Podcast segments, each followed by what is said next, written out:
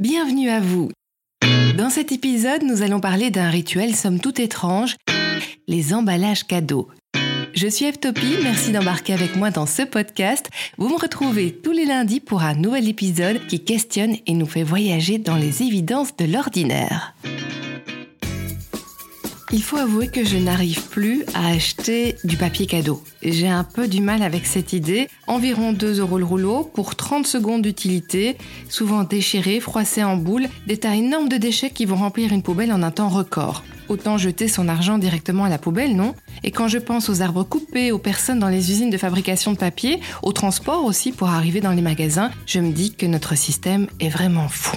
Je me suis donc posé la question, car en soi c'est un peu bizarre, non? D'où vient cette manie d'emballer les cadeaux et surtout d'où vient cette obligation? Car je ne sais pas vous, mais je me sentirais super mal de ne pas emballer un cadeau.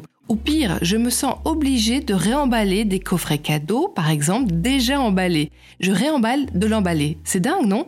Comme si l'objet non emballé perdait sa propriété de cadeau. Faisons donc un petit check sur l'histoire de cette tradition, sur les points positifs du papier cadeau et découvrons ensemble peut-être de nouvelles pistes dans ce monde féerique de l'emballage. Parmi les différentes possibilités d'apparition, on parle parfois de l'Asie. Au XIe siècle, ils emballaient alors leurs cadeaux dans des enveloppes. Au Japon, en 1600 apparaît le furoshiki, cette pièce de tissu réutilisable qui revient en force aujourd'hui. Nous ferons un point d'ailleurs un peu plus tard dans ce podcast sur les aspects pervers du furoshiki. Chez nous, en Occident, c'est au 19e siècle que l'emballage cadeau fait son apparition. Et oui, c'est pas très vieux. Avant, on s'échangeait simplement les objets en toute transparence. L'emballage cadeau était à la base un signe de richesse. Les bourgeois réalisaient des emballages somptueux avec du papier de tissu, des rubans et de la dentelle. En 1917, deux frères des papeteries Hallmark ont une idée qui va démocratiser l'emballage cadeau. En rupture de stock de papier tissu, ils proposent du papier décoratif français moins cher et c'est un carton.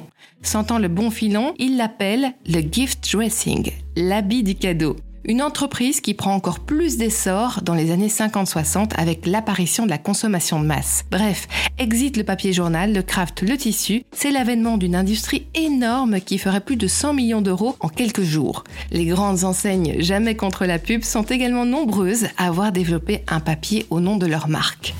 Mais à quoi sert le papier cadeau? Il excite tout d'abord la curiosité, le désir. Son utilité principale, c'est surtout de dissimuler la surprise. Le but, avoir ce moment où la personne, après avoir essayé de deviner, découvre enfin son cadeau. Le but, c'est d'accentuer ce moment d'émotion, de réussir son effet. Délicatement retirer le scotch, essayer de dénouer les rubans ou même tout arracher prend du temps. Et ce temps d'attente, où tous les yeux sont rivés sur la personne qui déballe, c'est vraiment un élément crucial de la mise en scène, la théâtralisation de ce rituel de remise des cadeaux.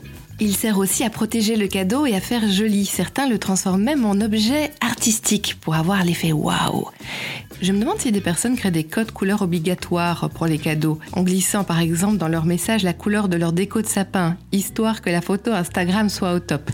Je digresse là. En bref, le papier cadeau sort le présent de son statut de simple marchandise. Il lui donne une toute autre dimension, beaucoup plus personnelle. Il met l'accent sur l'échange, la relation entre les personnes. Soigner l'emballage d'un produit industriel standardisé permet donc de rajouter une attention à l'autre. Cela marche moins bien avec le papier de la marque, évidemment. Si le cadeau est nul, faire un effort sur l'emballage, ça peut aussi lui donner une meilleure allure. Tout ça, c'est plutôt chouette en soi, mais ce rituel entraîne quand même d'énormes quantités de déchets, et alors on se dit qu'il faut économiser les ressources, ça la fout un peu mal. De plus, certains papiers vendus aujourd'hui ne sont absolument pas recyclables. C'est le cas de ces papiers renforcés avec du plastique, ceux qu'on déchire difficilement par exemple. Mais c'est aussi le cas des papiers métallisés, pailletés et aussi des rubans. Les réflexions qui suivent intéresseront donc davantage ceux qui cherchent les alternatives écologiques et qui sentent bien qu'on essaye de les enfumer en emballant tout d'un discours vert. Beaucoup d'entre nous sont de bonne foi en essayant de réduire l'impact tout en gardant ce qu'on appelle la magie de Noël. Et je trouve cet exemple hyper intéressant pour parler de ce qui me semble être un mécanisme récurrent dans les alternatives vertes. On part donc d'un problème, je ne veux pas être la source d'autant de gaspillage.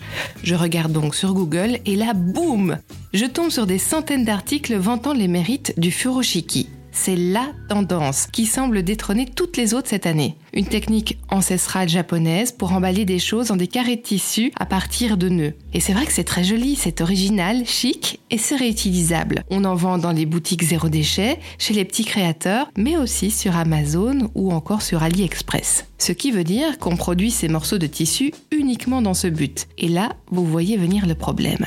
Parce que oui, le furoshiki n'est écologique que s'il est réutilisé des centaines ou des milliers de fois. L'intention est donc louable, mais dans les faits, même avec une explication de la démarche, pas sûr que ça marche vraiment. J'ai vu un post d'une fille qui alertait sur l'impact écologique de ce morceau de tissu et qui donnait des chiffres. Pas moyen de les retrouver. Tous les articles sont dithyrambiques et aucun ne parle de ça. Même pas sur des sites avec une conscience écologique. Et nous, dans le flux d'infos à la recherche d'une solution, vu que c'est présenté comme la solution la plus écologique, eh bien on se dit que c'est bien. Je n'ai pas retrouvé les chiffres donc pour le furoshiki, mais j'ai des chiffres pour le coton. La culture cotonnière est quand même la troisième culture la plus consommatrice d'eau, 5263 litres pour 1 kg de coton, avec bien sûr les produits chimiques, l'exploitation des gens et, le combo habituel. Bref, une idée plus saine serait de faire les furoshiki en tissu de récupération. Mais les vieux draps, c'est souvent moins joli que ce qui est présenté sur le net. Une autre idée que j'avais trouvée intéressante, c'est d'emballer dans un autre cadeau, comme par exemple un essuie de vaisselle ou un mouchoir en tissu. De plus, le neuf ou même la récupération, il vaut quand même mieux l'offrir à une personne qui est dans le même trip que vous, qui va vraiment le réutiliser et pas le jeter avec les boules de papier froissé. Ou encore, si vous savez que ce ne sera pas réutilisé, essayez de le récupérer. Mais je dois avouer que moi, ben, j'ai pas osé.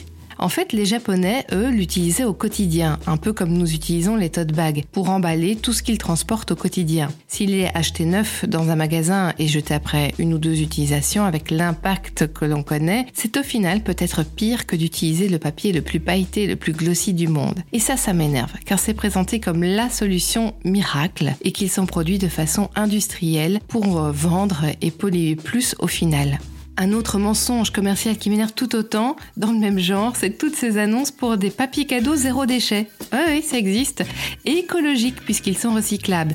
Une aberration. Zéro déchet, il n'y a pas de papier. c'est tout simple.